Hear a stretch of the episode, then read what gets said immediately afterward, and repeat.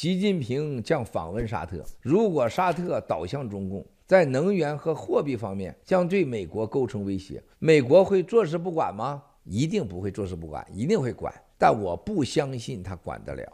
美国现在内部的两党的斗争已经把美国的国家安全、国家战略、国家利益，而且美国最大的问题就美国外交领域。你这个国家的外交，你老是更换政策，老换，这确实是美国的弱项。这个对美国在全球的战略上致命。在俄乌战争当中，美国内部的政治呢，又把这个俄乌战争的问题呢，当成了一个政治工具。俄乌战争对美元是个最大的伤害。就是对俄罗斯的美元制裁，你是爽了，但是这对美元在全世界的霸权绝对是个大问题。而且美元霸权，美元收割收割的太难看。美国美元涨那么多啊，印美元就为了这个选举，最后美国这个美元会付出巨大的代价。一大半的世界国家不再相信美元，而且会害怕美元，远离美元。美元在关键的时刻面临着三个挑战：第一个，中共的人民币数字化；第二个，全球的所有的金融数字化。那现在美国它面临着一个金融的改变，数字货币。你想想，整个中共的数字化人民币，整个的数字化时代到来，最后一个美国的挑战，美国的内部的经济，三十几万亿的国债呀，美国的国债就是全世界所谓全球的资金避险的最好的地方。但美国的国债，短期的、中期的、长期的利率巨大的变化。越短期利率越低，因为你到期了嘛，我要再续期。三十年国债原来最高，但是三十年的国债并没有像你想象那样起来，这说明美元的硬涨、硬美元完全是虚假的、暂时性的，而且已经在超出所有专家想象的。美元大量的回到美国以后，现在形成恐惧，可能很快就会